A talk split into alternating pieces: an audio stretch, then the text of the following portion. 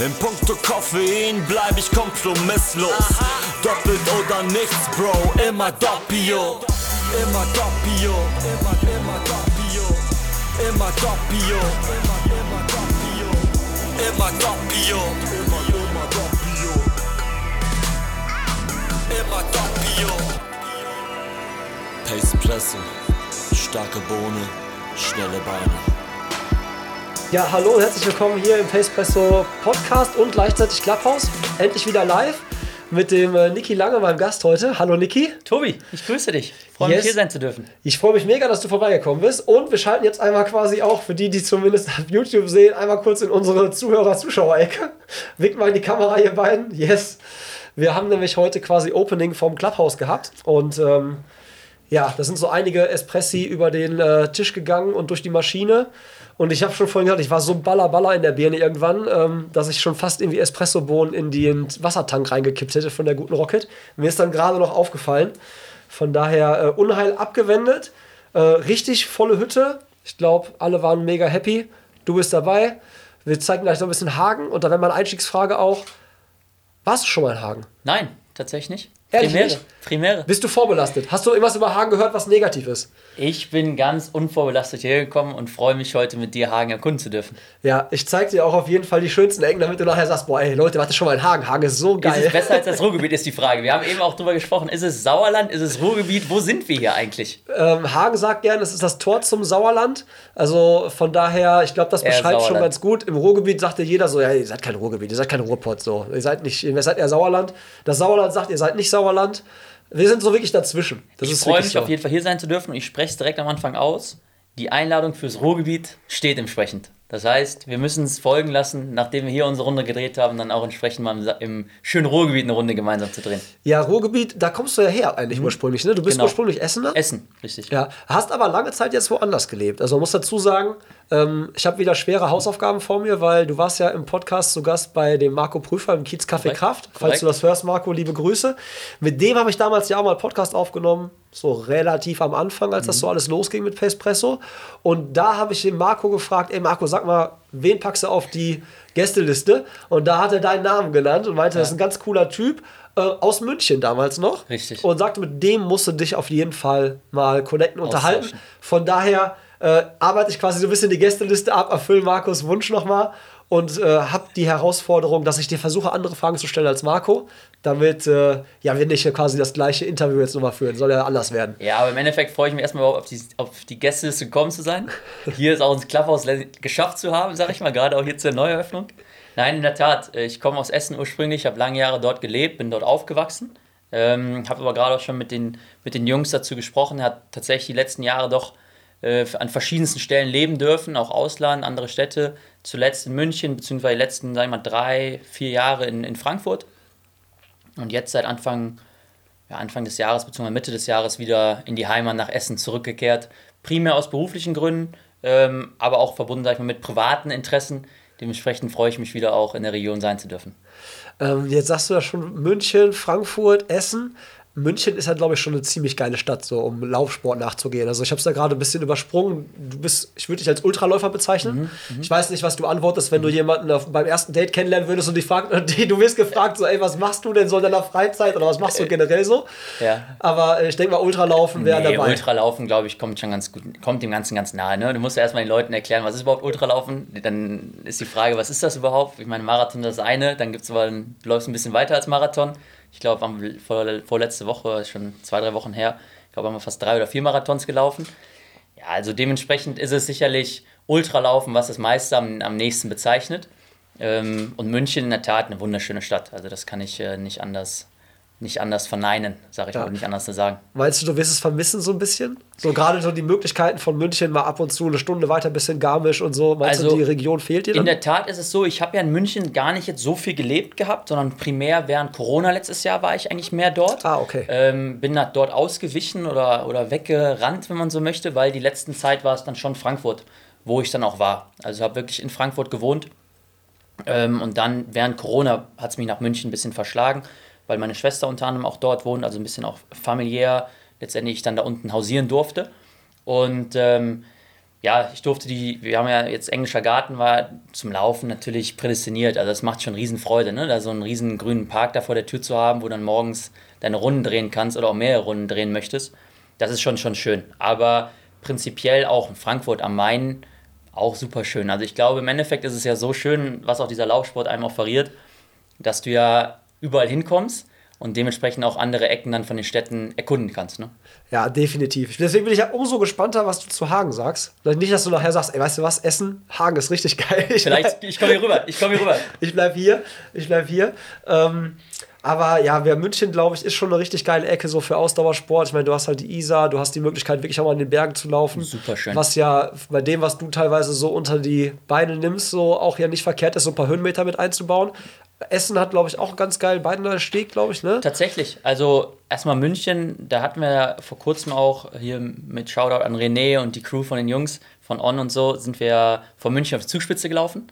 Also hatten tatsächlich da ein kleines, längeres Unterfangen uns vor, vorgenommen, was halt gigantisch war. Also natürlich die Möglichkeiten, die da unten hast, sind super. Aber, und das muss ich auch sagen, Essen hat sich natürlich, oder die ganze Region hat sich, finde ich, sehr gemacht und auch gerade im Zuge von, was war das, Grüne Hauptstadt und auch so ein bisschen die Initiativen, die da wieder jetzt laufen. Waldnersteig, Kettwiger Panoramasteig, wunder, wunderschön. Und den bin ich tatsächlich letztes Jahr dann auch während Corona das erste Mal wirklich selber gelaufen. Und dann beide, beide separat, aber ich glaube, du kannst auch beide super schön kombinieren. Das wäre eigentlich Für einen Ultraläufer ja eigentlich. Vielleicht, vielleicht wäre das eine Challenge für uns beide, das Ding in einem durchzuziehen. Wie viele glaub, Kilometer sind das? Bevor ich mich auf so verrückte Challenges einlasse, muss ich sowas wissen.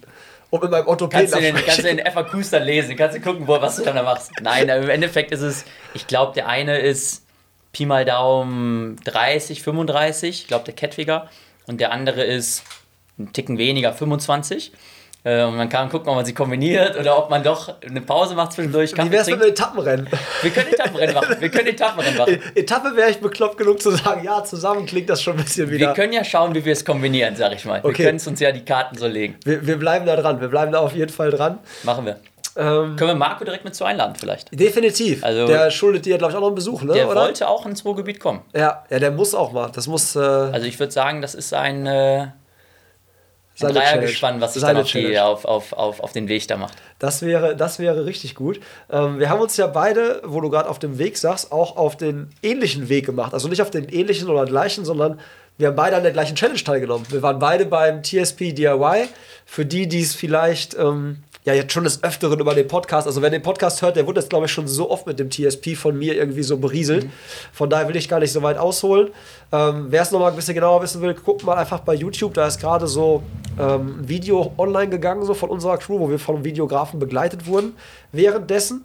Und wir sind 29 Stunden und 51 Minuten am Hengsteysee gelaufen. Das ist so bei uns hier so der Hotspot zum Laufen. Und du warst im Hotspot in München, quasi im englischen Garten. Im englischen Garten, richtig. Ja, und äh, da würde mich natürlich direkt mal interessieren, also du bist jetzt wirklich nur im englischen Garten gelaufen. Wie groß ist diese eine Runde, die du da läufst? Also meine eine Runde, knapp fünf Kilometer, äh, war die Runde ausgelegt. Ich bin nachts ein bisschen kleinere Runden gelaufen, weil es dann hinten auch etwas dunkel wurde. Ähm, also, aber prinzipiell war es fünf Kilometer, genau. Fünf Kilometer die Im ganze Kreis. Zeit, all night long. All night long. Ähm, ich bin noch nicht mal, das habe ich im Nachhinein auch drüber nachgedacht, ich bin eigentlich auch nicht in eine andere Richtung mal gelaufen. Also ich bin wirklich die ganze Zeit dieselbe Richtung, selbe Runde im Kreis gelaufen. irgendwann warst du wahrscheinlich auch so im Flow, da hätte man dich wahrscheinlich auch gar nicht mehr ansprechen können und dir den Tipp geben können, dass du das Ich machen habe könntest. verschiedene äh, Phasen während diesen knapp 30 Stunden durchgemacht. Das, äh, gehört, das gehört zu diesem verrückten Projekt äh, dazu. Ähm, wie hast du das gemacht? Also wir hatten ja eine richtige Location, Mhm. festen Ort. Wir haben das auch als Team gemacht. Also der, äh, der Mattis, auf den schalte ich jetzt mal einmal rüber für diejenigen, die das sehen. Der war bei mir mit im Team. Und äh, ja, wir haben uns eine richtig geile Location gesucht, richtig gute Unterkunft mit der Möglichkeit, sich auch gut zu erholen. Du bist das Ding jetzt komplett alleine gelaufen.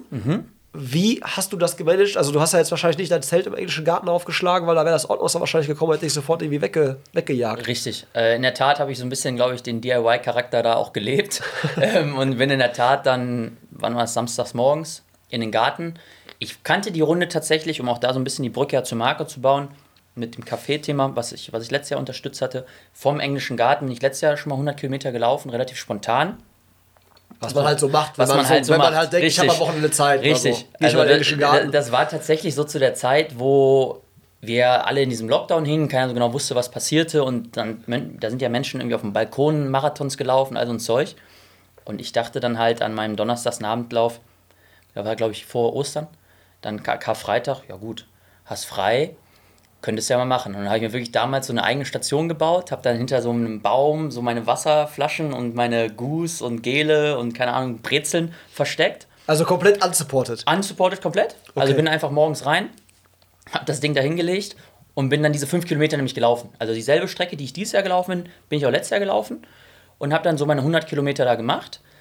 Auch mit Höhen und Tiefen, wo ich dann mich gefreut habe auf ein Gel, auf meine Brezel und dann zu meiner Station hinter einem Baum kam und irgendein Hund das Zeug halt einfach aufgefressen hatte. Da dachte ich auch, okay, cool. Bin aber halt weiter und dann habe ich halt diese 100 Kilometer wirklich komplett alleine an so einem Freitag dann da gemacht. Und dann bin ich am Abend wieder nach Hause und dann war das Ding halt durch. Und hat halt Spaß gemacht und das war halt die Brücke, weil ich hatte da Spenden für gesammelt. Für unter anderem das Café äh, von Marco, Kaffee Kraft in Ja. Berlin. Und äh, Morse in München, was da mein Local ist. Und habe gesagt, hey, ähm, sind im Zuge von Corona, ähm, spontane Challenge, mache ich jetzt hier. Und das war total cool. Haben also auch eine, ich glaube, fast 600, 700 Euro eingesammelt. Cool. Ähm, die wir dann letztendlich an die, an die beiden Jungs äh, ge- ge- geteilt haben. Und ja, dann bin ich, habe ich mir dieselbe Strecke letztendlich auch für dieses Jahr ausgesucht. Scheint dir also gut gefallen zu Hat haben. mir, gefallen, Ja, hat mir gefallen. Ich Ja. habe noch nicht alles gesehen gehabt, scheinbar in meinen 100 Kilometern. Never change a winning team. Richtig, richtig, selbe Strecke. Und ja, und dann bin ich wieder raus mit Freunden, haben da so eine, einen Spot quasi uns ausgesucht, wo wir sagen, okay, da haben wir das Essen reingefragt, haben wir Getränke hingefahren und habe ich meine 5-Kilometer-Runde gemacht. So, und dann haben wir das immer weitergemacht und dann auch nachts, dann wurde es halt, klar, ein bisschen dunkel. Und da war Rambazamba auch in dem Park, also war wirklich enorm. Und dann habe ich so meine, haben wir gesagt, okay, lass uns die Aid Station so ein bisschen shiften. Und wer den englischen Garten kennt, da ist ja diese, einmal diese Eisbachwelle. und Yes, dann da, wo daneben, die coolen Kids chillen. da, wo die coolen Kids sind. Und daneben sind die vielleicht noch cooleren, ist aber objektiv oder subjektiv. Da ist dieses P1, ist so ein Nachtclub. Und habe ich mich auf diesen Parkplatz halt gesetzt und gesagt, okay, dann machen wir halt hier unsere Station. Mit dem Auto hingefahren. Dann, hingen wir, dann standen wir wirklich vor dem Nachtclub. Da standen die Leute Schlange, schick gemacht und so weiter, sind da rein.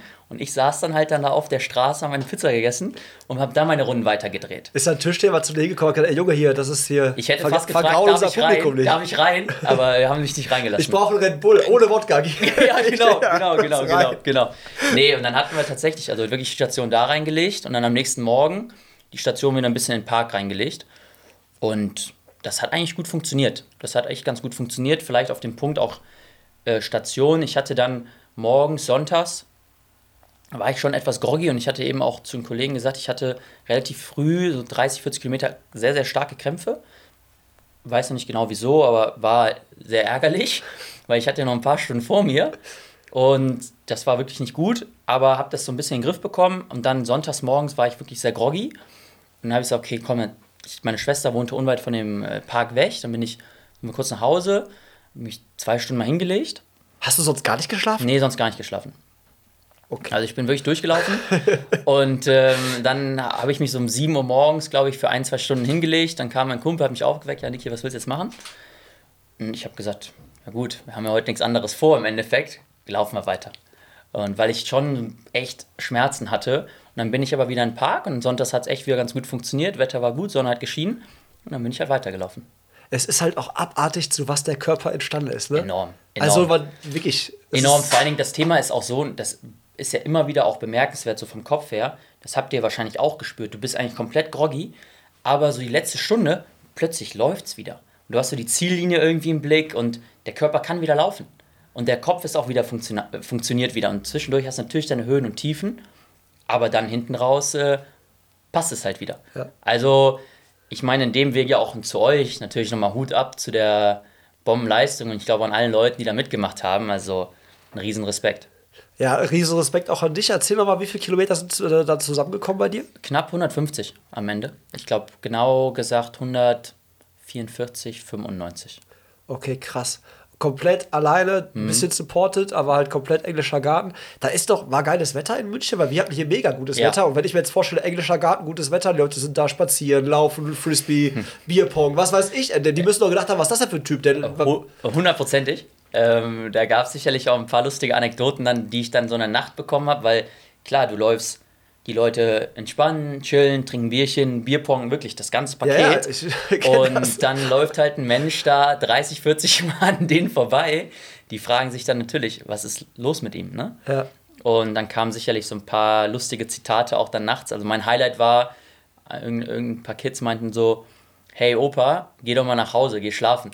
Das war dann so, glaube ich, gegen 11 Uhr nachts oder 12 Uhr nachts, wo ich mit meiner Kopflampe dann durch den Park gelaufen bin und ich sagte gerade, also so schlecht kann meine Laufform jetzt nicht gewesen sein. Ich werde jetzt nicht mehr so schnell gelaufen sein, aber ich dachte, Aber für jetzt, den Opa für den wahrscheinlich Opa hätte ich schon noch fit sein müssen eigentlich. Nee, aber das war echt cool. Ähm, und hat eigentlich das auch so ein bisschen bestätigt, was ich, worauf, was ich eigentlich auch, worauf ich vielleicht so rauf wollte, weil ich sagte, okay, eine Strecke zu finden, wo du wirklich 150 Kilometer oder 200 Kilometer laufen kannst, ist ja schon schwierig, Ja, auch klar. gerade mit Aid Stations und dem ganzen Zeug, ne? Ja. Und dann war halt für mich Runde okay und auch mental ist das für mich in Ordnung gewesen, sodass es eigentlich so ein No-Brainer war. Und dann habe ich gesagt, okay, dann machen wir es hier. Äh, wie war das nachts englischer Garten? Ich meine, bei uns am Hextersee war ich schon mega überrascht, wie viel da noch so los ist, so um 3 Uhr nachts, 4 Uhr, keine Ahnung, wie viele Leute da noch rumlaufen. Man macht sich gar keinen Kopf so, ob das jetzt Angler sind oder was weiß ich, keine Ahnung, was die da machen wollten.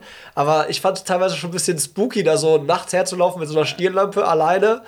Äh, wie war das im englischen Garten? Da ist wahrscheinlich noch mal mehr los, oder? Ja, wie du schon sagtest, also da war tatsächlich, jetzt war es auch die Kombination, wir hatten einfach super Glück mit dem Wetter. Und ich meine, gerade die letzten Wochen hier war ja auch viel drunter und drüber, muss man fairerweise auch sagen.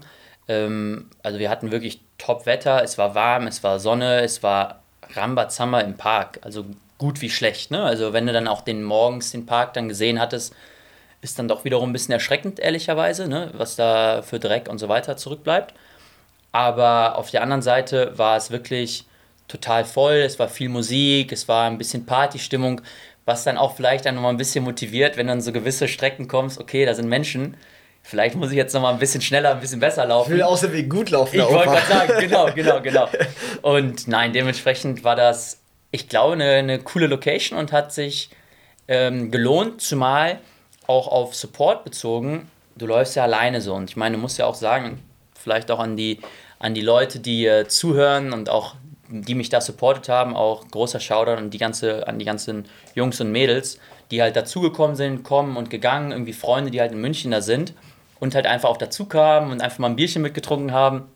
Jetzt, ich habe es erst danach getrunken, aber vielleicht ein alkoholfreies zwischendurch. Ähm, die haben, das war natürlich ideal und hat echt viel, viel Freude gemacht. Ja, jetzt guck mal einmal, ich werfe einmal einen Blick kurz in unsere äh, Zuhörer-Ecke. Habt ihr, habt ihr Fragen? Hat einer von euch eine Frage spontan an, an Niki? Ihr habt auch ein Mikrofon da, also wer möchte, kann gerne rangreifen. Es ist quasi on air. Und ich sehe, Mathis bewegt sich. Ich hin. mache mich schon bereit, ja. Ja, Ähm, geh mal ein bisschen näher ran, Mathis, noch. So, yes. So, alles klar. Ja, mich würde interessieren, gerade bei so Sachen wie TSP, ähm, wo man immer so monta- äh, monoton läuft, hast du gerade gesagt, immer die gleiche Runde, fünf Kilometer, ähm, ist bestimmt auch anstrengend für den Kopf. Hast du da, also bereitest du dich auf sowas auch mental vor? Hast du irgendwelche Tricks, die du machst, nicht nur, dass die Beine lau laufen, sondern dass auch der, der Kopf noch mitmacht bei sowas?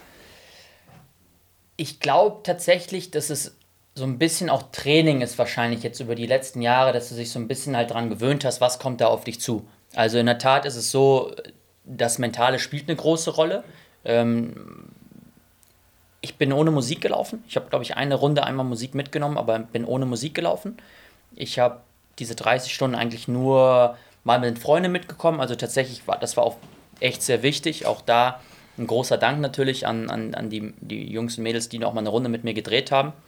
Aber prinzipiell ähm, kann ich meinen Kopf schon oder habe ihn schon mental natürlich auf das vorbereitet, was da auf mich zukam in, so den, in den Wochen zuvor, dass ich halt weiß, okay, ich laufe halt jetzt hier 30 Stunden, ich laufe 30 Stunden im Kreis, ich weiß auch, es kommen Schmerzen auf mich zu, ich weiß auch, es wird wehtun, es wird mal zäh sein, das geht alles dieser Weg, das irgendwie dazugehört.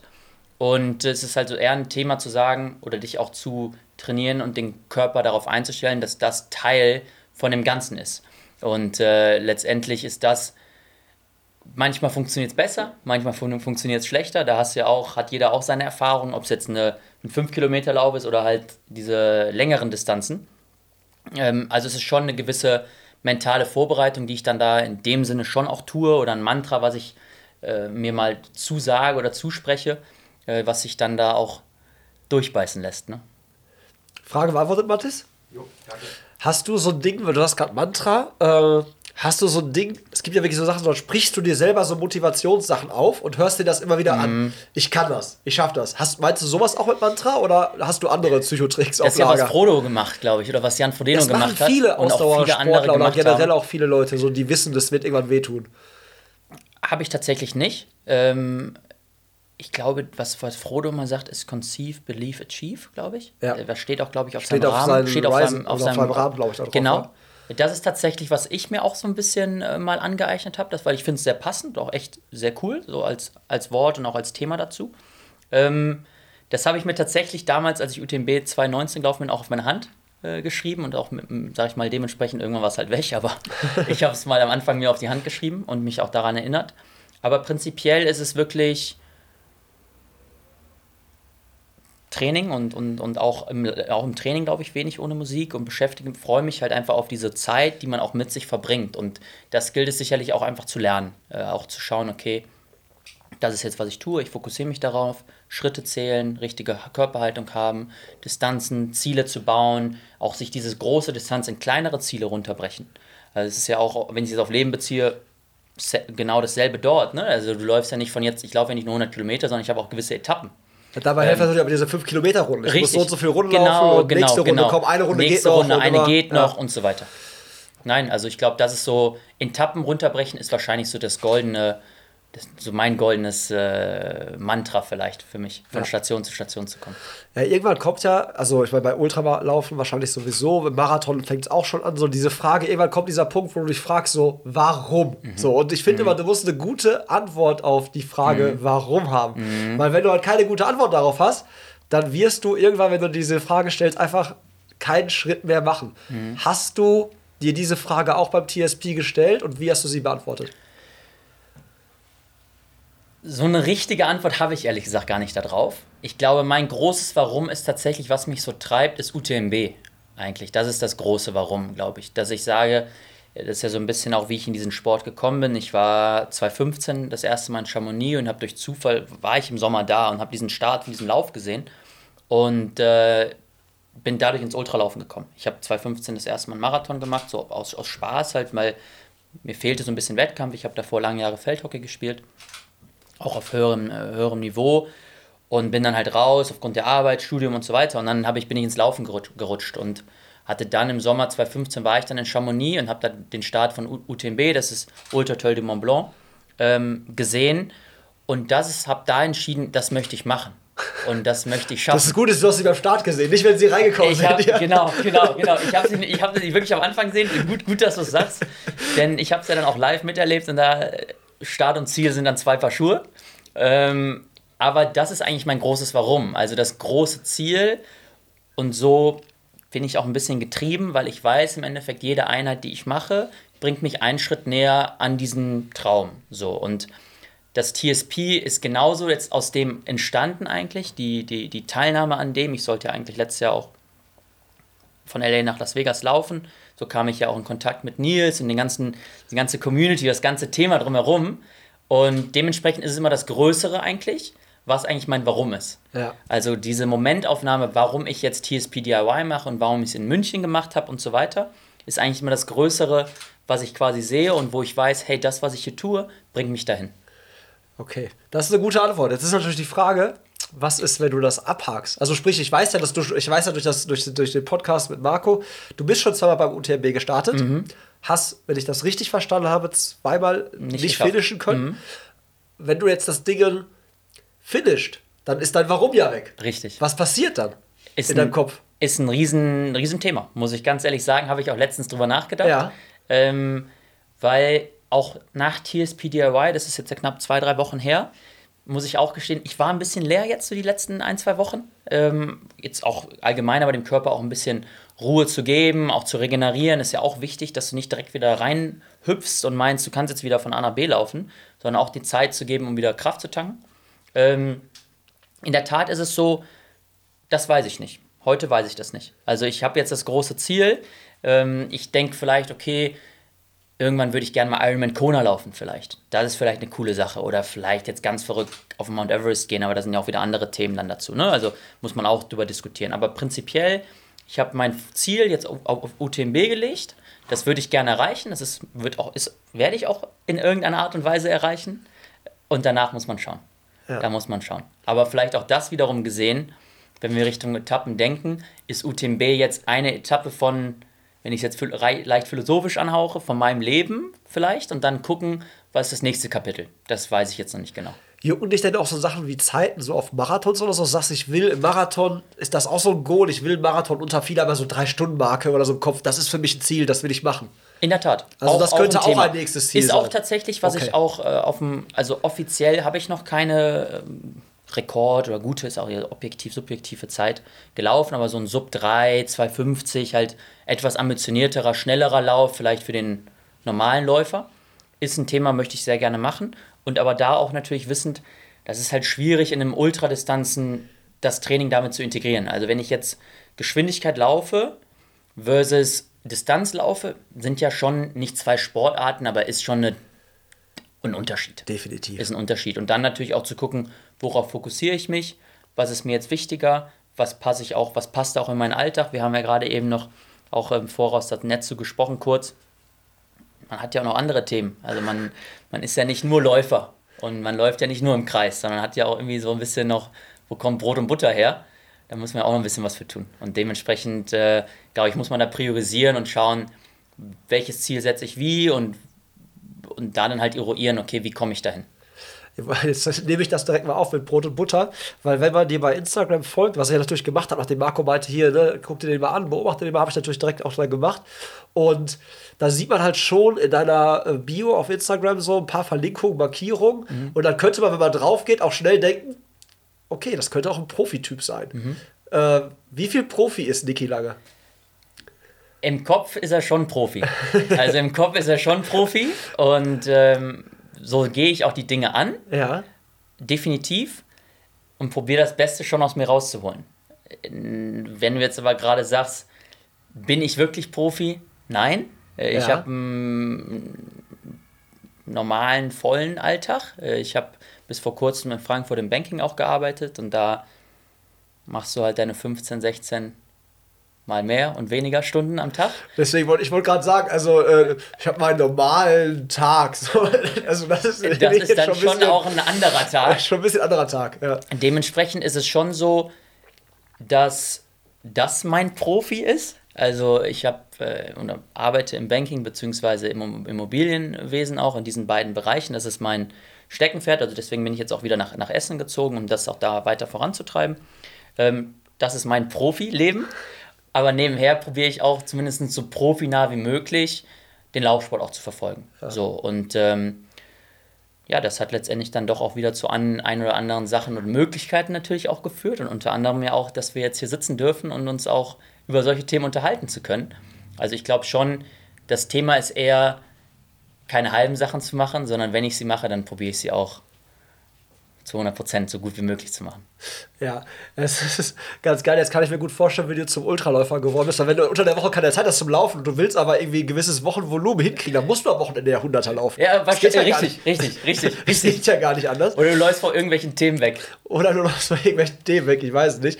Ähm, ja, was auf jeden Fall auch so ein Ding ist, was du gerade sagtest, ja, Ultra und schneller werden, lässt sich manchmal nicht vereinen. Ich habe einen Kumpel, der hat gezeigt, dass das irgendwie klappt. Also der Henning Fengels, ist ein Kumpel von mir, der ist auch irgendwann auf die Ultradistanz gegangen und der wurde dadurch sauschnell. Also hat eigentlich das Training wirklich umfangorientiert angelegt und der hat auf einmal alle Bestzeiten, egal ob 5, 10, Halbmarathon, Marathon, der ist uns allen um die Ohren gelaufen, obwohl der eigentlich einfach das Volumen hochgeschraubt hat und gar nicht mehr so viel spezifische Tempoeinheiten gemacht hat. Das war schon irre. Also manchmal gibt es auch so Typen, die reagieren mit so einem Trainingsreiz richtig krass Enorm. drauf. Das stimmt, das stimmt auf jeden Fall. Und ich natürlich, ich finde auch schön, gerade eigentlich der Trainingsreiz wiederum, ob es jetzt dann der, die Langdistanz ist, vielleicht für, die, für den, der etwas schneller läuft, oder andersrum gesehen, der eigentlich von der langen Distanz kommt und dann mal eine schnellere Einheit macht. Ich glaube, gerade dieser Misch macht sicherlich aus.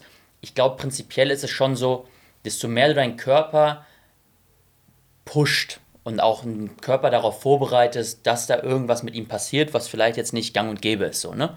Und sei auch dahingestellt, wie gesund gewisse Sachen sind, muss man fairerweise auch mal sagen, auch an die Zuhörer da draußen.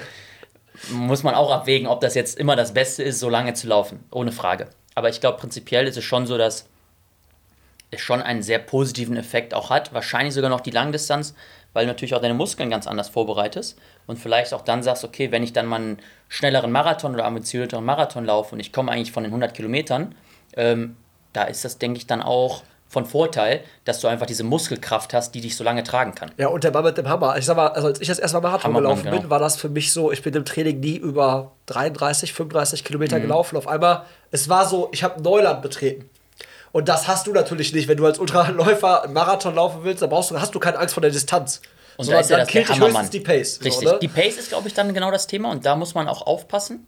Wahrscheinlich, dass du dann, da ist dann so ein bisschen ein feiner Grad, dass du gerade sagst, okay, vielleicht wenn du eher aus diesen doch eher speedorientierten Einheiten kommst in deiner, in deiner Vorbereitung, dann hast du da wahrscheinlich doch mehr Möglichkeiten, auch ein bisschen mit zu spielen. Laufe ich jetzt eine 4, was ist 4,15, glaube ich, Richtung 3 Stunden Ja. oder eine etwas weniger, um nochmal drunter zu gehen oder komme ich doch eher bei 4,20, 4,25 aus auf den Kilometer und fall dann dahinter. Da glaube ich, hast du schon einen Vorteil, wenn du dann doch eher dieses Tempo vorweg gemacht hast.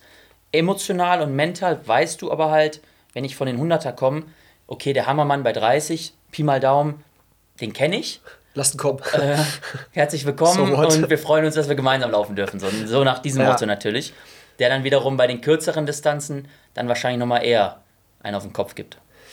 Äh, jetzt hast du ja schon vorhin angesprochen, UTMB, du hast es zweimal gemacht. Was waren für dich die Gründe, warum du ihn bis jetzt noch nicht ins Ziel gebracht hast? Verschiedenste. Also das ist ja dann auch so das Schöne an diesem Sport wiederum. Es sind ja so viele Variablen und so viele Komponenten. Von Wetter über sicherlich auch, wie bereite ich mich darauf vor. Also ich bin da angereist dann donnerstags. Ich kam von vollen Wochen davor.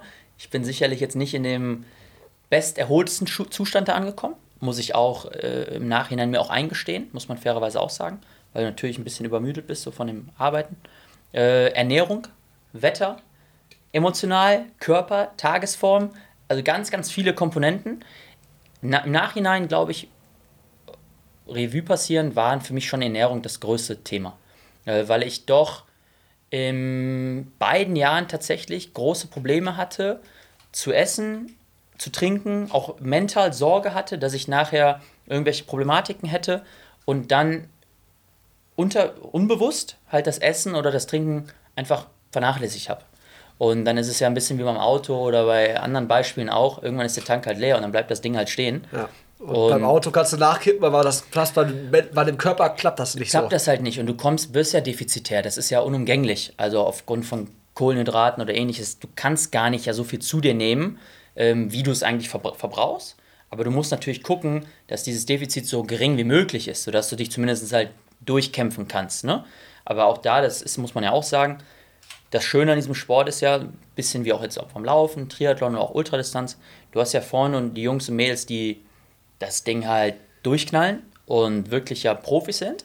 Und hinten und in der Mitte hast du dann irgendwie die Leute, die es auch wirklich Spaß und Freude machen, dann die etwas ambitionierteren, der möchte gern Profi meinerseits, der dann schon probiert, vielleicht auch irgendwas Gutes da rauszuholen oder so gut wie es geht natürlich. Und da muss halt dann alles zusammenstimmen und auch irgendwie passen. Und da muss man auch wirklich dann professionell, glaube ich, mental, wie auch dann diese anderen Komponenten, von denen ich sprach, sich da auch da vorbereiten und gucken, dass halt wirklich das eine Rad ins andere greift. Und bei mir war es tatsächlich sicherlich ein bisschen Übermüdung, ein bisschen Erschöpfung, auch allgemein der Körper, in welchem Zustand er war. Aber glaube ich, das Essen war auch ein großes, großes Thema. Wie äh, verpflegst du dich denn? Auf was setzt du, wenn du da so unterwegs bist? Also ich meine, du hast gar nicht, wie viele Aid Stations es dann auf dem UTMB gibt. Mhm. Ich denke mal, du kannst auch wahrscheinlich nur in der Aid Station aussteigen, weil auch mitten auf dem Weg wird ja auch eckig. Du musst ja wahrscheinlich irgendwo zu so zentralen Punkten kommen. Ja. Aber wie verpflegst du dich generell? Wie gehst du das an? Also prinzipiell ist es so, du hast circa alle 10 Kilometer plus minus äh, so, eine, so eine Verpflegungsstation. Die variiert nochmal, ob sie etwas größer ist und ein bisschen kleiner, aber prinzipiell alle 10 Kilometer bei diesen Ultraläufen hast du ähm, Verpflegung, Essen, Trinken an diesen Stationen und an gewissen gesonderten, die etwas größer sind, auch nochmal, dass du Support, Support kriegen kannst, wo du dann auch von deinem Aid-Bag oder genau Support-Bag nochmal eigenes Essen auch theoretisch kriegen könntest. Ich habe für mich rausgefunden, wirklich über jetzt, wie lange mache ich jetzt, sag ich mal, vier, vier Jahre, Pi mal Daumen, fünf Jahre. Äh, für mich ist natürliches Essen am besten. Also ich die kürzeren Distanzen, Richtung Morten, Richtung äh, verschiedenste Gels, sehr, sehr gerne und funktioniert auch gut.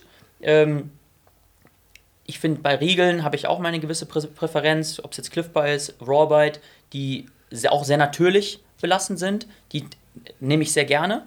Aber dann bei Gels oder auch so Blocks oder ähnliches, für die Langdistanzen präferiere ich auch eher natürliches Essen.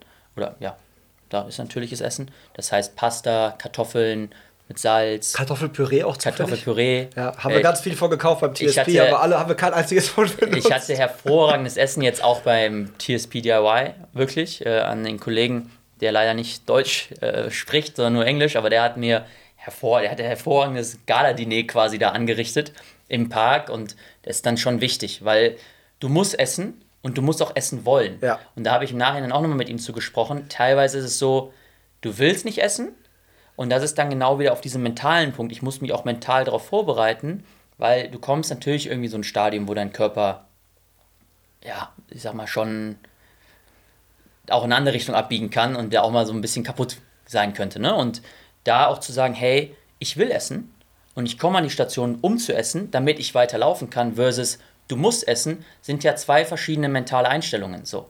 Und auch das zu lernen, dass du sagst, hey, ich komme zu der Station und ich freue mich auf das, was da ist, ob es jetzt die Pasta ist, ob es der Wrap ist, was auch immer, um das zu essen, um dann weiterzulaufen. Und das ist auch wieder so ein mentales Training, auch für mich, was ich jetzt in den letzten Jahren, auch gerade nach UTMB, probiert habe zu trainieren, auch gerade in meinem Training schon, wie kann ich Essen lernen? So blöd wie es klingt, aber es ist wirklich ein Teil, der elementar ist. Ja, dann habe ich äh, elementar falsch gemacht beim TSP, weil ich bin nämlich irgendwann morgens oder abends irgendwie auf jeden Fall an unser Buffet gegangen, was auch ziemlich sehr äh, ausgedehnt war, sag ich mal. Und habe auch gesagt, okay, worauf hast du Bock? Und es gab eine warme Suppe und mir war kalt. Und ich habe diese Suppe gegessen und es war eine Erdnusssuppe. An Tim, falls du das hörst, die war richtig lecker. Aber mein Körper hat die nicht so gut vertragen, weil es war halt eine Erdnusssuppe mit Soja. Dazu gab es dann bei mir noch irgendwie äh, zwei halbe Brötchen mit Avocado und Käse. Ihr könnt euch vorstellen, es ist halt sehr, sehr fettig. Ja. Und das dann so alles auf einmal. Hat die nächste Runde Spaß gemacht. Das, äh, ja, es war wirklich nicht so nett, sagen wir mal so. Werdet ihr vielleicht in Teil 2 von dem Video sehen, weil da seht ihr den einen anderen Tobi Prinz von der Kamera. Also da war wirklich äh, Overkill. Da ging in den Magen gar nichts mehr rein. Und das ist so ein Punkt, das habe ich mir auch gesagt, dann auch an mein Team und das ist auch so eine Lehre. Wir haben im Voraus experimentiert, überlegt, okay, was magst du, was isst du, was willst du essen, worauf wirst du auf jeden Fall Lust haben und ich bin eher ähm, äh, savory als sweet, also eher salzig anstatt süß dann halt in, so, in, diesen, in diesen Umfängen. Und auch dieses, die Auswahl ist manchmal auch nicht gut, sondern ich hab, möchte ganz, hab ganz bewusst gesagt, pass auf, das will ich haben. Und an den Sta- wenn ich esse, gibt ihr mir einfach irgendwas und das esse ich dann. Und auch von den Portionen her, was muss ich essen, wie viel muss ich essen. Tatsächlich war es doch dann auch wieder am Sonntag wiederum ein bisschen anders. Vielleicht, weil man auch Richtung Ziel gelaufen ist, hat man so ein bisschen schluren lassen. Es hat aber funktioniert. Aber prinzipiell habe ich gesagt, ihr entscheidet, das ist das Buffet und ihr gebt mir einfach das, was ich essen muss. Ja. Sodass du gar nicht mehr davor Du hast das stehst. Problem quasi outgesourced. Du hast halt gesagt. Leute, pass auf, ich will es aus dem Kopf Ich will raus gar nicht dran Ich will denken. halt kauen Richtig, und verdauen, richtig. aber ich will nicht irgendwie mir Gedanken machen, Was muss ich essen? esse ich jetzt, Genau. wie viel und so. Okay. Und das war super wichtig, weil dann kam ich eigentlich nur an die Station und alles, was ich im Endeffekt tun musste, ist nur laufen. Also ich musste eigentlich nur im Kreis laufen, ich komme zum Auftanken, die geben mir, was ich essen muss oder trinken muss. Mal mit ein bisschen, okay, das, dann sage ich auf der nächsten Runde, hey, ja, Jungs, das hat vielleicht funktioniert oder das, das. Aber prinzipiell, dass der ganze Fokus nur auf dem Laufen lag. Ähm, wie viel Wochenkilometer kriegst du in deinen stressigen Alltag überhaupt rein? Weil ich meine, so für das, was du da so vorhast, musst du ja schon umfangorientiert auch trainieren. Ja. Und das klang jetzt gerade so, als wenn das in deinem Alltag nicht so easy wäre. Also wie kriegst du das überhaupt alles unter einem Hut so? Ja, in der Tat ist es so, dass mein Wochenvolumina stark variiert. In der Vergangenheit sage ich mal noch mal mehr. Jetzt, wo ich auch in dem Sinne selbstständig bin äh, oder auch selbstständig bin und dass mein Tag etwas flexibler selber auch gestalten kann, wird es sich noch mal anpassen. Das denke ich schon. Aber in der Vergangenheit, jetzt die letzten drei, vier Jahre, ist es dann doch eher gering. Also wenn wir sagen plus minus 80 Kilometer, weil ich unter der Woche morgens 10, 10 Kilometer nach drei Stunden Schlaf ähm, vielleicht hingekriegt habe. Dann geht es wieder zur Arbeit. Dann sitzt du da und arbeitest halt den ganzen Tag. Vielleicht mittags nochmal raus, um eine Krafteinheit im, im Gym oder so zu machen. Da achtest du auch drauf, dass du da genug machst, ja? Genau. Ähm, Probiere ich auch oder tue ich auch, weil es dann auch irgendwo auch wichtig ist, dass, ne, ob es jetzt Oberkörper ist, Ja. Beine, das, das ist ja dieses ganze holistische Konstrukt des Körpers. Also das tue ich. Manchmal weniger, als ich es eigentlich tun sollte, muss man fairerweise auch ich, sagen. jeder. Sagt, Kennen wir alle. Ich, Ich glaube, von denen, von jeder denen brauchen wir gar nicht zu sprechen. Das ist sicherlich so ein Thema, was sehr häufig einfach wegfällt, Ja, was aber eigentlich total wichtig ist. definitiv. Und da muss ich auch sagen, ist aber manchmal auch menschlich einfach, dass es bei manchen Dingen einfach einfacher ist, Disziplin, Disziplin irgendwie zu haben. Es fällt mir einfach morgens aufzustehen, Schuhe zu schon rauszulaufen, anstatt mich abends mal für 10 Minuten einfach auf die Matte zu legen, um zu dehnen. Aus welchem Grund auch immer. Aber vielleicht gilt es auch das zu lernen oder ist auch Teil davon, sich einfach zu verbessern. Aber prinzipiell, um auf den Punkt zurückzukommen, unter der Woche, vielleicht wird sich jetzt variieren, denke ich, dass ich auch wieder mal ein, zwei Einheiten pro Tag machen kann. Aber in der Vergangenheit war es wirklich so, 10 Kilometer maximal, wahrscheinlich montags bis freitags. Und dann am Wochenende habe ich dann längere Runden mal gedreht, es mal ein 20er, 30er, ähm, vielleicht auch mal 50 Back-to-Back. Aber prinzipiell nicht diese krassen Ausmaße, die man vielleicht annehmen würde, die man normalerweise vielleicht laufen sollte Ja. für diese Distanzen. Aber das ist dann so ein bisschen halt auch meinem anderen Profileben geschuldet. Ja, ja, das. Äh, und du hast ja auch gesagt, mit, äh, dass du Hockey gespielt hast. Wie sehr ist Hockey ausdauersportmäßig? Also ich, kann- ich habe Fußball gespielt. Ich glaube, das Feld im Hockey ist kleiner als im Fußballfeld, aber dafür wahrscheinlich mehrere Sprints und so. Äh, ist das spielt Ausdauer da im Hockeybereich auch schon eine große Rolle? Ja, definitiv, denke ich schon. Also ich glaube, es ist wahrscheinlich vergleichbar mit dem Fußball, mit dem Handball, mit den Teamsportarten per se, dass es jetzt nicht die Marathonausdauer vielleicht ist. Ich glaube, im Halbmarathon, jeder Hockey, also die Hockeyspieler sind alle topfit, ne? genauso wie Fußballjungs ja auch. Und jeder kann Ja. sicherlich auch, hängt natürlich von der, von der, von der Liga ab. Meine Fußballjungs in der Liga, in der ich gespielt habe, die waren so medium fit. Also da, da war oft mal so, ey, wir müssen uns auf die Saison vorbereiten. Alle haben gesagt, ja, wir wollen aufsteigen. Und als dann darum ging, ja, wenn wir aufsteigen wollen, müssen wir auch 90 Minuten rennen können wie die Tiere. Und dann gab es doch ein Bierchen nochmal nach Nachdem dem der. Trainer nichts mehr gesehen hat, waren die im Busch, haben gewartet, bis die, die laufen wollten, Ja, ja. zurückkamen und dann sind sie wieder mitgejoggt. Ja, Ja, das so. ist ja auch gerade der Punkt, ne? Also muss man ja auch sagen, du musst ja, die, die, dass ich auch, was wir eingangs sagten, dieses Laufen per se macht ja vielen Leuten erstmal keinen Spaß. Ja. Ne? Und ich finde, du musst auch Laufen einfach lernen. Also das ist so ein Thema. Lieben lernen, Lieben ja. lernen, Ja. ganz klar. Also das ist eine Sache, weil wir auch von Musik sprachen. Häufig ist ja dann das Thema, ich habe keine Lust zu laufen oder mir ist langweilig zu laufen, ich kann nicht laufen und dann laufe ich mit Musik also so als äh, dahingesprochen, was Leute vielleicht so sagen, und dann lenkt es dich ja eigentlich eher von dem Eigentlichen wieder ab. Ja. Weil du machst es ja nicht, weil du es jetzt willst, sondern eher, weil du es musst, um abzunehmen, um Bikini zu passen, um die Badeshort zu passen und was auch immer. Aber eigentlich nicht, weil du Bock drauf hast. So und ich spiele ja auch Hockey, weil ich Bock drauf habe, oder du spielst Fußball, weil du Bock drauf hast. Und das glaube ich beim Laufen häufig vergessen die Leute das, Ja. dass du es auch lernen musst. So und aber prinzipiell hast du natürlich eine sehr gute Grundfitness, eine gute Grundausdauer. Ähm, aber es ist natürlich nochmal anders. Auch der Körper ist anders. Also beim, halt im Hockey in der Vergangenheit siehst du halt eher so aus. Und jetzt wird man halt eher so zum, zum Strich. zum Strich. Wir schalten mal äh, rüber. Und zwar einmal habe ich gesehen, da ist noch ein Arm hochgegangen. Ihr seid wieder on air. Hörerfrage von Mattis Part 2. Jo, dann- Dankeschön. Ähm, wir hatten gerade über die Vorbereitung zum UTMB gesprochen.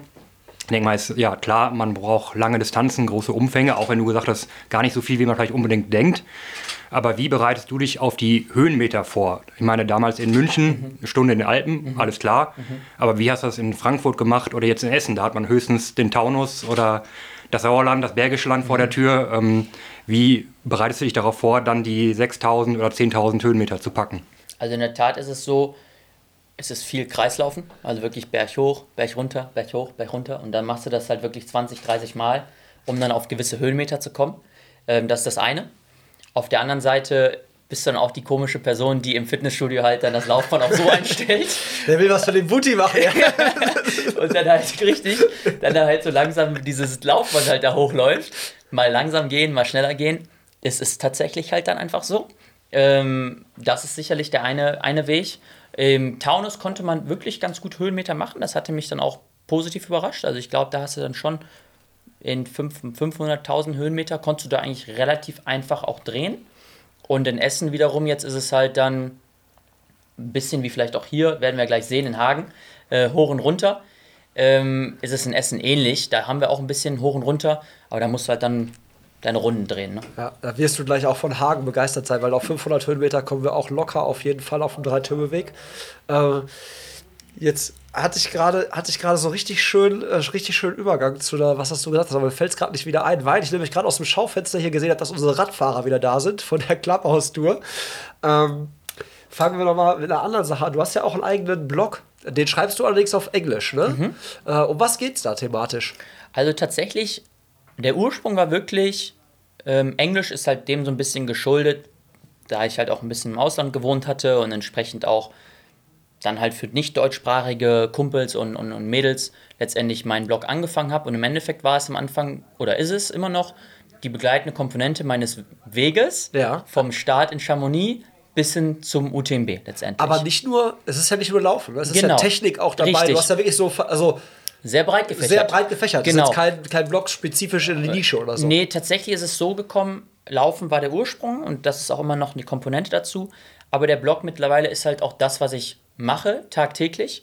Ähm, das ist ja, wie gesagt, ich habe äh, oder arbeite oder habe im Investmentbanking äh, gearbeitet und bin stets auch im Banking-Bereich aktiv auf, auf, als Berater und cover halt da den Markt, der mir halt nahe liegt. Und das ist halt im Endeffekt Sport, Outdoor, äh, E-Commerce, Marktplätze, bis hin zu den, sag ich mal, nischeren Themen von den Sneakern angefangen bis zu den, weiß ich nicht, Laufschuhen. Und da schreibe ich halt relativ passioniert und auch gerne drüber, weil ich den Markt natürlich A selber lebe, beziehungsweise auch äh, geschäftlich oder beruflich in dem Markt natürlich auch aktiv bin. Den Blog natürlich für euch zur Info verlinken wir euch natürlich unten in den Show Notes auch. Da könnt ihr da ein bisschen stöbern. Und ähm, was mich auch interessieren würde, neben dem UTMB, was reizt dich sportlich noch? Also was steht noch so auf deiner Bucketlist? Was sind so Rennen, wo du sagst, das will ich unbedingt mal machen? Also zum Beispiel TSP, wirklich, LA, Vegas. Ja. Willst du Ja. Haken hintermachen? Aber schon Nächstes so. Jahr. Safe. Safe. Safe. Sehr Safe. schön. Nächstes Jahr, also das ist, Scheiß. das ist äh, sicherlich ein Thema, was auch durch den Blog entstanden ist. Ne? Also wirklich, ich schreibe ja da über meine Läufe und hatte entsprechend dann auch über meine beiden Erlebnisse 18, 19 gesprochen und dann habe ich, das hatte ich glaube ich auch schon mal erzählt bei Marco, aber im Endeffekt in die Richtung irgendwann über mein Instagram, über meinen Blog, dann schreibt der Nils von, von TSB mir eine Nachricht und sagt, hey, wir machen nächstes Jahr TSB Solo von LA nach Las Vegas. Hast du Lust? Deine Geschichte ist crazy. Ähm, hast du Bock dabei zu sein? Dann habe ich halt eine Nacht drüber geschlafen und gesagt, ja, okay, cool, mache ich. Und das ist tatsächlich jetzt ja, sollte 20 stattfinden. 21 hat es jetzt das erste Mal auch solo stattgefunden, aber nur für, für USA-Leute. Ja. Und dementsprechend nächstes Jahr in 22 plane ich dann von LA nach Las Vegas zu laufen. Und äh, bin natürlich schon auch da jetzt schon mental, ne, mich vorzubereiten, auch Du brauchst auch. Supporter-Team. Das kannst Genau, du nicht genau. unsupported machen. Nein, nein, da mit so einem kleinen Laufrucksack, mit, mit so Camel, mit so einem Camelback, wo 20 Liter reinpassen oder Und dann so. laufe ich mal los, dann laufe ich mal los. mal los. Nee, in der Tat, äh, das ist sicherlich auch das Schöne oder Spannende an dem Ganzen, denn ich laufe alleine, aber ich habe ein Team und ich sehe das Ganze dementsprechend auch als Teamsport, weil alleine kann ich es nicht machen. Punkt. Also ich muss essen, es müssen, mich, es müssen Leute mitlaufen, es müssen Leute gucken, dass ich okay bin, es müssen Leute schauen, wenn das Knie weh tut, was passiert damit. Und jetzt auf äh, LA, Las Vegas bezogen, müssen auch zwei, drei Leute mal den Wohnwagen fahren, das Supportauto fahren oder vielleicht auch mal zwei, drei Fotos machen. Also dementsprechend brauchst du schon eine Mannschaft, mit der du das zusammen machst. Und dementsprechend ist mein Teil das Laufen, aber ich wage zu sagen und ich kann sage, ich kann es nicht alleine machen. Und jeder spielt letztendlich seine Rolle in diesem Team, was wir halt gemeinsam dann in die Startlinie bringen. Und das ist sicherlich ein Riesenziel und freue ich mich auch. Ist auch anders. Ist ja eine ganz andere Art von Rennen auch. Und ich meine, ihr habt es ja auch erlebt. Dieser Community-Gedanke ist unbeschreiblich. Ja. Also das macht ja einfach nur Bock. Und auch zu wissen jetzt gerade bei DIY, du hast irgendwelche Jungs und Mädels, die in LA laufen, bis hin nach Tokio, ihr hier, ich unten in München und wir sind eigentlich alle irgendwo, aber alle über diese eine Vision, das eine Thema verbunden. Und natürlich über die digitalen Medien auch so irgendwie connected. Das ist einfach nur cool. Also das ist wirklich cool und das ist sicherlich das große Ziel, was es nächstes Jahr dann auch zu verwirklichen gibt. Dasselbe ist sicherlich auch UTMB. Ähm, das sind so jetzt meine zwei, zwei großen Ziele. Und es gibt natürlich auch im, im Laufen große Läufe, Hard Rock, Western States, das sind große Ultraläufe in den USA, Die sind sehr, sehr bekannt und auch mit ein bisschen so Historie verbunden. Ja. Ähm, muss man sich aber auch wiederum für qualifizieren. Ähm, ich habe Marathon de Sable gemacht, das war ein großer Traum von mir, das war dieser Wüstenlauf. Es gibt Transgran Canaria, das ist noch ein sehr schöner Lauf um die Kanarischen Inseln. Und La Réunion ist ein toller Lauf auf der Insel, der auch nochmal äh, klimatisch eine große Herausforderung ist, weil du irgendwie unten tropische Hitzetemperaturen Temperaturen hast, dann oben wird es irgendwie kühler. Also da gibt es sicherlich ein, zwei Läufe, die ich auch noch auf meiner Bucketliste irgendwo habe. Äh, wie sieht denn dein Punktekonto aus? Für den UTMB muss man ja Punkte sammeln. So. Ähm, bist du da schon ganz gut ausgestattet oder bist du jetzt im Zugzwang, jetzt noch was zu machen, damit du dich, damit du die Chance hast, ein Ticket zu lösen für 2020? Für 2020. Nee, ich habe die Punkte jetzt zusammen. Ja. Äh, also bin da drin. Ich hatte. Tatsächlich gibt es noch eine kleine Problematik mit den Punkten. Da ist ein Lauf, ob der sich jetzt verändert hat oder nicht. Das muss ich noch mal jetzt schauen. Das war eigentlich mein Lauf um Menorca. Das war ein 185 Kilometer Lauf, den bin ich dieses Jahr im Mai gelaufen, also einmal um die Insel drumherum und das war eigentlich ein Sechs-Punkte-Lauf oder ist ein Sechs-Punkte-Lauf. Ähm, sechs Punkte ist ja die schwerste Kategorie für UTMB ja. und du musst aus zwei Läufen zehn Punkte sammeln, sprich 6, 4, 5, 5. Und das war ein Sechs-Punkte-Lauf oder soll ein Sechs-Punkte-Lauf sein. Den habe ich gemacht und ich habe äh, in 2019 unter anderem auch in Lavaredo bin ich mitgelaufen. Das war ein Vier-Punkte-Lauf, sodass ich da also meine zehn Punkte aus zwei Läufen habe und entsprechend auch wieder nächstes Jahr an den Start gehen dürfte. Das ist ja. ein bisschen das Ruffle-Thema, muss man mal schauen, wie das dann passt. Aber prinzipiell, sage ich mal, ist alles auf äh, UTMB auch ausgelegt. Ich werfe mal wieder einen Blick äh, rüber, weil mich interessieren würde. Der Matthias, da weiß ich auch, du sammelst auch Punkte ne, für den UTMB. Wie sieht dein Punktekonto aus? Genau, ja, mein Punktekonto ist bei sechs Punkten, allerdings aus zwei Rennen. Also ich habe mir letztes Wochenende die ja, nochmal drei Punkte gesichert ähm, für den CCC hoffentlich nächstes Jahr. Ja, cool. Wenn ich da noch das richtige Lotterieglück habe. Ja, das ist ja cool. Das wusste ich ja gar nicht. Aber dann haben wir ja, hoffentlich sehen wir uns dann in das, Chamonix. Deswegen wollte ich das mal so ansprechen. Sehen wir uns ja in Chamonix. äh, tatsächlich, der CCC ist ja der zweite Teil vom UTMB. Also du läufst ja quasi nach Comayeur. Comayeur ist dann auf der anderen Seite vom UTMB, vom UTMB oder gegenüber von Chamonix und läufst dann wieder die Kurve. Und das heißt, bis nach Comayeur habe ich es auch zweimal geschafft. Ich habe es auch ein bisschen weiter geschafft. Aber ich habe dann nicht den CCC theoretisch dann ganz zu Ende laufen können, weil ich halt dann, wie gesagt, zweimal kurz vorm Ziel, einmal, glaube ich, ein Halbmarathon fehlte mir noch. Dann wäre ich auch da gewesen, halt es nicht geschafft habe. Aber das ist cool zu hören und äh, in dem Sinne drücke ich da die Daumen, dass das Losglück uns beide nach Chamonix bringt. Wenn ich dann loslaufe, hast du schon 70 Kilometer in den Knochen. Wollte ich gerade sagen. Dann, dann, winken wir uns gegenseitig zu auf der Strecke. Und du machst uns einen Espresso hoffentlich unterwegs, ja. dass wir auch wach bleiben. Ja, ich, äh, da müsst ihr auf jeden Fall eine Dröhnung, Dröhnung mit.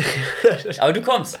Äh, ich war auch nie, ich, mich wird sowas jetzt zum Beispiel also mich triggert solche Distanzen gar nicht mhm. und ich glaube, ich bin halt auch eigentlich nicht dafür gemacht, zumindest nicht für diese Dinger, weil ich bin nicht schwindelfrei. Also ah, okay. ich würde durchaus mal gerne so, sag ich mal so, was machen, so trailmäßig, aber ich weiß immer oft nicht, ey Tobi, kannst du das dann? Also hier bei uns so in Siebung, ich bin letztens, äh, war immer mit, äh, mit einem Kumpel Dean gelaufen, so an der Klippe, es gibt so eine Ruckklippe. Mhm. Ey, und da sagt Tobi, er sagte Dean so, ey komm Tobi, das, jetzt nur um die Ecke und dann ist wieder ein normaler Weg. Und für, es ging einfach irgendwie so für mich gefühlt bis zur Hölle runter. Ja? Ach, krass. Also so Ach, krass. Voll steil. Und er meinte so, guck einfach nur in die Ferne. Ich sage, das ist ja mein Problem, Alter. Ich sehe um mich herum keinen Weg mehr. Ich sehe nur, seh nur links und rechts ich runter. Nur noch runter. Ich so, ich kann nicht. Sorry, Kopf total blockiert. Ich bin diesen Trail wieder zurückgegangen. Ne? Ach, also der dachte wirklich wahrscheinlich irgendwie, Tobi, ey, was ist los mit dir? Aber das war mir alles zu, war mir zu tricky. Aber Die ist ja interessant, dass du das sagst. Ich meine, auch da, man unterschätzt es ja. Und ich meine, muss man leider auch sagen, es gab, glaube ich, dieses Jahr ein oder zwei Tote tatsächlich beim UTMB. Ähm, ich weiß jetzt nicht die genauen Gründe, ob man gefallen ist und dann unglücklich gefallen oder gestürzt, ob es andere aus äußerlichen Umstände waren, aber du bist schon in der Natur. So, und wie du es gerade sagst, da ist auch die Höhe eine Komponente. Das ist genau, ich glaube, auch da unterschätzt man es teilweise. Ich meine, beim Surfen hast du große Wellen, beim Skifahren hast du potenzielle Lawinen und beim Laufen bist du eben auch in der Natur. So und auch eben einfach zu sagen, hey, lass uns mal um Mont Blanc laufen. Der Berg wird ja nicht kleiner. Also der steht ja da und der hat auch kein Mitleid. So und ähm, da muss halt alles passen. Und dementsprechend, ob es jetzt dann CCC sind ja immer noch 100 Kilometer, letztendlich der zweite Teil, auch noch mit enormen Höhenmeter letztendlich verbunden. Also das sind schon da hat man schon Respekt. Da muss man auch Respekt haben, glaube ich. Ich glaube, das ist auch wichtig, auch gerade zu wissen. Ich meine, was ich sagte, zweimal hat es nicht geklappt. Ähm, Natur war halt stärker in dem Sinne. Muss man ja ehrlicherweise auch mal dann so eingestehen. Sondern da muss halt dann auch alles stimmen, dass du es klappt. Und ich meine, auch die Halluzinationen, die ich da hatte, im Nachhinein drüber nachgedacht, ist auch nicht ohne. Also Hattest du so richtige Halluzinationen? Mhm. Also wirklich so, also weiß ich, nimm uns mal mit oder wenn du also uns mitnehmen willst. Ich, ich war bei beiden Malen wirklich komplett raus. Also beim ersten Mal soweit, das ist ja aber auch teilweise ja Teil davon, also dieses Halluzination und dieses Phänomen, dass da der Kopf aufgrund von der Erschöpfung und aufgrund von dieser Belastung, in der du dann schon bist, nicht mehr mitmacht zu gewisser Weise und auch ein gewisses Warnsignal vielleicht auch dann an den Körper natürlich sendet, muss man auch fairerweise so sehen. Äh, beim ersten Mal, so blöd wie es klingt, ich ging in den Wald und Bäume haben sich in Menschen verwandelt. Du hast Steine, die sich dann so irgendwie so, so im Totenkopf mutieren und irgendwie so. Und du Krass. bist dann da nachts in diesem Wald und läufst da hoch und hast absolut keine Ahnung, wo du bist. Und in diesen Halluzinationen bist du sehr präsent. Also ich kann dir genau erzählen, was ich gesehen habe und was passiert ist. Und wie ich mich gefühlt habe. Aber ich bin nicht mehr in Kontrolle meines Körpers zu dem Zeitpunkt. Du läufst, du funktionierst. Du bist so stiller Beobachter, oder was? Du bist wie von oben, guckst du auf dich drauf. Ja. Und dann, dann guckst du halt auf diese Bäume und siehst halt diese Menschen und denkst so, boah, krass, was ist denn das? Und dann guckst du halt auf den Boden und denkst so, wow, okay. Und ich kann mich auch zum Beispiel erinnern, tatsächlich im Wald habe ich auch so, so Angst gehabt, dass es hier ganz, ganz steil runtergeht rechts. Das kann ich sogar sehr genau erinnern, bin ich sehr links gelaufen, weil ich so rechts runter guckte und dachte, es sei steil. Da war aber gar nichts. Also war jetzt nicht steil da im Endeffekt. Ne? Und hinten raus, dann auf, den, auf, die, auf der zweiten Hälfte, dann kam ich zu einer Station, dann habe ich auch meine, mein Team nämlich da gesehen, das war bei so einer Aid Station. Den habe ich gesagt, hey, jetzt kann ich mich wieder daran erinnern, was ich hier mache. Ich habe keine Ahnung, wie ich hingekommen bin. Ich weiß nicht, was ich hier tue. Und bin dann aber weiter und habe dann am Feldweg oder auf dem nächsten, nächsten Etappe wirklich Hotels gesehen, weil ich so groggy war und unbedingt ein Hotel wollte und schlafen. Ich habe Taxis gesehen, Hotels gesehen, die natürlich nicht existent waren. Und ja, das war so das erste Mal. Und beim zweiten Mal war es dann, kam ich etwas weiter. Da ist dann die Geschichte nochmal etwas lustiger. Da dachte ich dann plötzlich, sei beim Firmenlauf. Und äh, ich hatte am, an, an, am, am Freitagmorgen in der Zeitung, gibt es so einen Supermarkt, Vegans heißen die. Ich hatte mit dem, auch Shoutout an die Vegans-Jungs, auch mit dem Nachgang, nach, Nachgang zu dem mit denen gesprochen oder denen das gesagt, weil die hatten irgendwie ein IPO oder sowas geplant. Und dann hatte ich mit das in der Zeitung halt gelesen bei meinem Frühstück und startet es ja dann freitagsabends bin losgelaufen, alles gut. Hat auch dieses 19, wollte es entspannter angehen. Also habe gesagt einfach, hey, du schaffst es, du kein Druck, keine Zeit, weil ich hatte eine Zeit, die ich mir gesetzt hatte für 18. Hat ja leider, äh, hast du dann sagt, doch, du also hast ja trotzdem und du hast dann doch deine Pace irgendwie so vorkalkuliert und willst es dann schaffen und baust dir eigentlich so einen unnötigen Druck teilweise, muss man auch fairerweise sagen, wir sprachen ja vom Profi oder nicht Profi, baust dir das halt selber auf. Und ich habe das in 18 gemacht und in 19 habe ich gesagt, alles weg, einfach nur schaffen.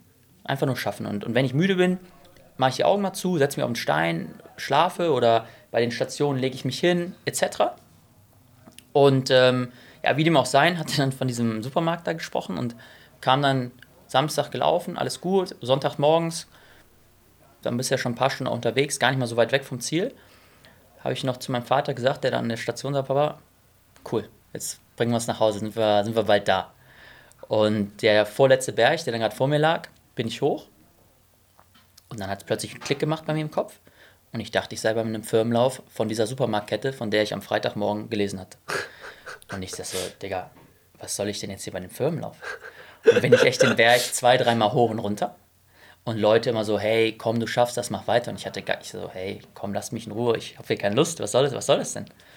Und dann ging ich hoch, runter, hoch, runter und irgendwann habe ich mich so durchgerungen, bin ich hoch und ich dachte, oben sei dann so das Event, da wo dann halt so Essensausgabe ist, Party, Musik und so weiter. Und ich hatte so Kuhglocken gehört, ich dachte, das sind dann Leute, die so die Kuhglocken schellen und so. Und dann kam ich halt da hoch und habe ich halt eine Kuh mit einer Kuhglocke gesehen. Ich dachte so, hä? Das kann nicht sein, wo ist denn hier die Party? Und äh, bin dann halt so weiter. Aber ich wusste gar nicht, wo ich war zu dem Zeitpunkt. Ich dachte immer noch, ich war sehr verloren. Das ist dann so auf der Punkt, wo du nachher drüber nachdenkst, schon kritisch, weil äh, du hättest mir noch was erzählen können. Und ich sagte dir halt gerade das, was ich gesehen habe, obwohl ich halt nicht präsent war im Endeffekt. Dann bin ich halt immer weiter, um die Runde dann auch, um dann auch das, die Geschichte da abzurunden, bin ich irgendwann weiter und dann habe ich in meinen Halluzinationen meine Mutter angerufen, weil du hast dein Handy ja dabei, du hast ja so, so einen Rucksack auch mit so Zusatz, mit seinen SOS-Sachen so. Und habe ich in Halluzination meine Mama angerufen und habe gesagt, du Mama, äh, ich weiß nicht, ob du schon wusstest, aber ich darf hier nicht beim UTMB teilnehmen. Kann ich, muss- einmal, guck mal, guck mal, kannst Ja. du dich einmal bitte umdrehen, ganz kurz? Oha, Also, oha. Weißt, du, warum Sind ich das die lache? Groupies? Sind das Groupies? das sind Groupies. Wir haben jetzt gerade Groupies bei uns am Schaufenster. Das ist, glaube ich, die, das sind die Chippendales, glaube ich. Aber die sehen wir nicht auf Kamera, ne? Muss Die man sehen wir zensieren. leider nicht auf wir Kamera. Leider Okay. sehen wir die nicht auf Also vielleicht ist es auch besser so, dass wir die gerade nicht auf Kamera sehen, Okay. weil ja, Aber das kann man hören. Menschen vom Schaufenster ist komisch. Das sind die Fans, das ist das Clubhaus hier. Das zieht Das die ist Leute an. Clubhouse-Feeling. Das zieht die Leute an. Pacepresso Connecting People ja auch quasi. Alles, alles. Ja, also euch beide auch quasi da schon. Aber das hört sich schon spooky an. Ne? Das hört sich angerufen? spooky und gefährlich Um das an. abzurunden, dann habe ich Mama angerufen, hab der das erzählt. Und die, so, die dachte halt, okay, ich bin wieder ausgestiegen, weil Jahr zuvor.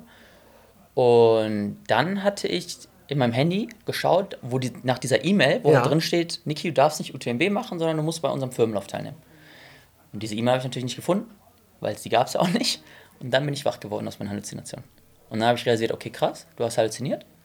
Und dann habe ich auf die Zeit geguckt und dann kam auch der Cut-Off, weil der, ich muss dann irgendwie, irgendwie stehen geblieben sein oder super langsam gewesen sein. Ich weiß es nicht. weg einfach. Aber die, dann ist die Zeit einfach mir vorbeigelaufen. Und dann habe ich es halt nicht Valenciennes, das ist, wirst du dann auch äh, kennenlernen, das ist auch so eine der vorletzten Stationen, ich glaube die letzte oder vorletzte Aid Station, ähm, habe ich halt den Cut-Off nicht geschafft, weil ich ja nicht mehr mental im Rennen war. Krass. Und dann war UTMB zweite Mal hintereinander nicht geschafft. Aber Ja. gut, Ich glaube, das sind so Dinger, die können, das erlebst du oder kannst du, glaube ich, wirklich nur beim Ultralaufen erleben, fühlen. Das, sowas beim Marathon habe ich sowas noch nie gehört von irgendwem. Mhm. Das ist, glaube ich, wirklich so eine, so nochmal so eine, so eine neue Sphäre, die dann wirklich nur bei diesem Ultralaufen Irgendwie so quasi so, kommt, entsteht ja, ja. und kommt. Ne? Aber toll, ich meine, es ist eine Erfahrung, auch wenn du so drüber erzählst, das ist ja kaum greifbar. Nein, Und definitiv Ich meine, es ist ja so eine Geschichte, da denken Leute, was ist los mit dem? Ja. So. Das kannst Aber- du dich auch nicht reindenken oder fühlen. Ne? Das ist total crazy. Genau. Will ich es nochmal erleben? Natürlich nicht. Aber du weißt, es kann passieren. Aber es kann passieren. Und das aber wiederum auch vielleicht das Lernen, weil wir davon sprachen. Du wirst ja immer, du nimmst ja immer wieder was mit. Das weiß ich jetzt nicht, ehrlich gesagt. Wie kann ich realisieren, fange ich jetzt an zu halluzinieren? Oder, Oder wie komme ich da selber wie raus? komme ich da selber raus? So einen das- Trick für sich genau, entwickeln quasi, genau, genau. wie kann ich das checken und wie kann ich mich selber aus der Situation rausholen. Rausholen. Ja? Genau. Und das ist natürlich dann auch ein Erfahrungswert, der auch wiederum Teil davon ist. Habe ich einen sehr geilen Sportpsychologen, mit dem ich mal einen Podcast auch aufgenommen, auch YouTube, äh, auch ein Hagener.